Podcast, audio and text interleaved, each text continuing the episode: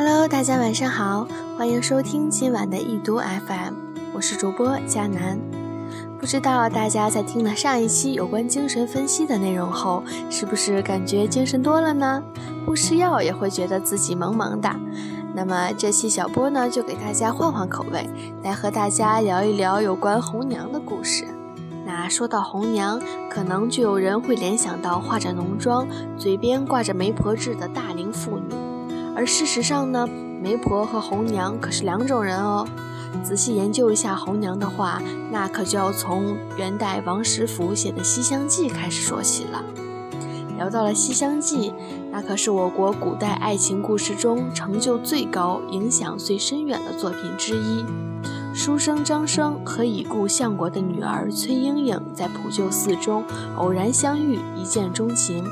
终于呢，在崔莺莺的侍女红娘的费心帮助下，挣脱礼教的束缚，经过了曲折的过程，私自结合。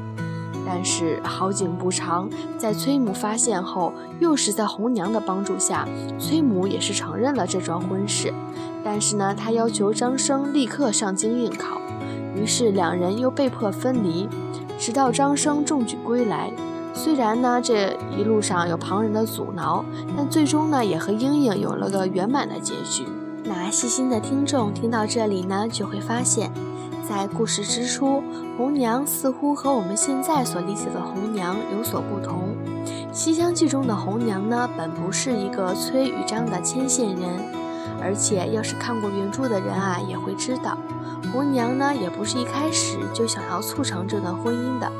事实上，红娘呢，只是崔家的奴婢，其主要的职责就是服侍和管制着小姐平时的生活，防范着她会有越轨之举。但之所以让红娘改变了之前的态度，由束缚者变成了搭桥人，一方面呢是感激张生曾经在危难之际修书一封，招来了白马将军，赶走围困普救寺的孙飞虎，救了崔家老小；而另一方面呢，也是由于。红娘极大的不满崔母，曾公开表示，若有人出色赶走孙飞虎，就会将莺莺许配给他的事情出尔反尔。从此，红娘呢就改变立场，千方百计的想要成全莺莺与张生。所以呀，红娘的所作所为绝不是出于她的热心，而是一种聪明义勇的表现。而红娘这一人物所表现的，也不仅仅是一个牵线搭桥的角色而已。而是一种滴水之恩，涌泉相报，以自己无私的辛劳成全他人幸福的美好形象。而这呢，也就是红娘本来的面貌。所以呀，它与中国古代的媒婆有着本质的区别。中国古代啊，具有三姑六婆之说。这三姑呢，就是指尼姑、道姑和卦姑；而六婆呢，则是指牙婆、媒婆、师婆。钱婆、药婆和稳婆，这六婆中的媒婆，就是指男女双方之间从事专门穿针引线工作的搭桥者，并且呢以此为生，而不是无私的辛劳。而且媒人的起源很早，在《诗经》中呢就有“娶妻何如，匪媒不得”的诗句，说明可能早在西周时代，媒人就已经成为了婚姻的必要条件。后代的礼制和法律中也都明确的规定，婚姻必须要有媒妁之言。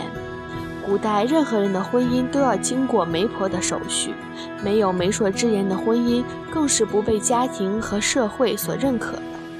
而红娘在崔和张的婚姻中虽不是最初的介绍人，但她是成全这桩美满婚姻的关键人物。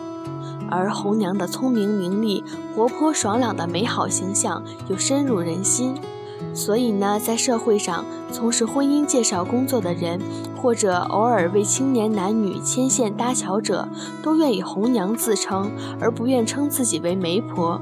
因此，媒婆一词正渐渐消失。偶然呢，有人提起，也总隐含着贬义，而红娘一词却广为流传。那关于红娘的问题呢，小波就给大家介绍到这儿了。时间也不早了，我们下一期节目再见吧。道一声晚安，一读祝您好梦每一天。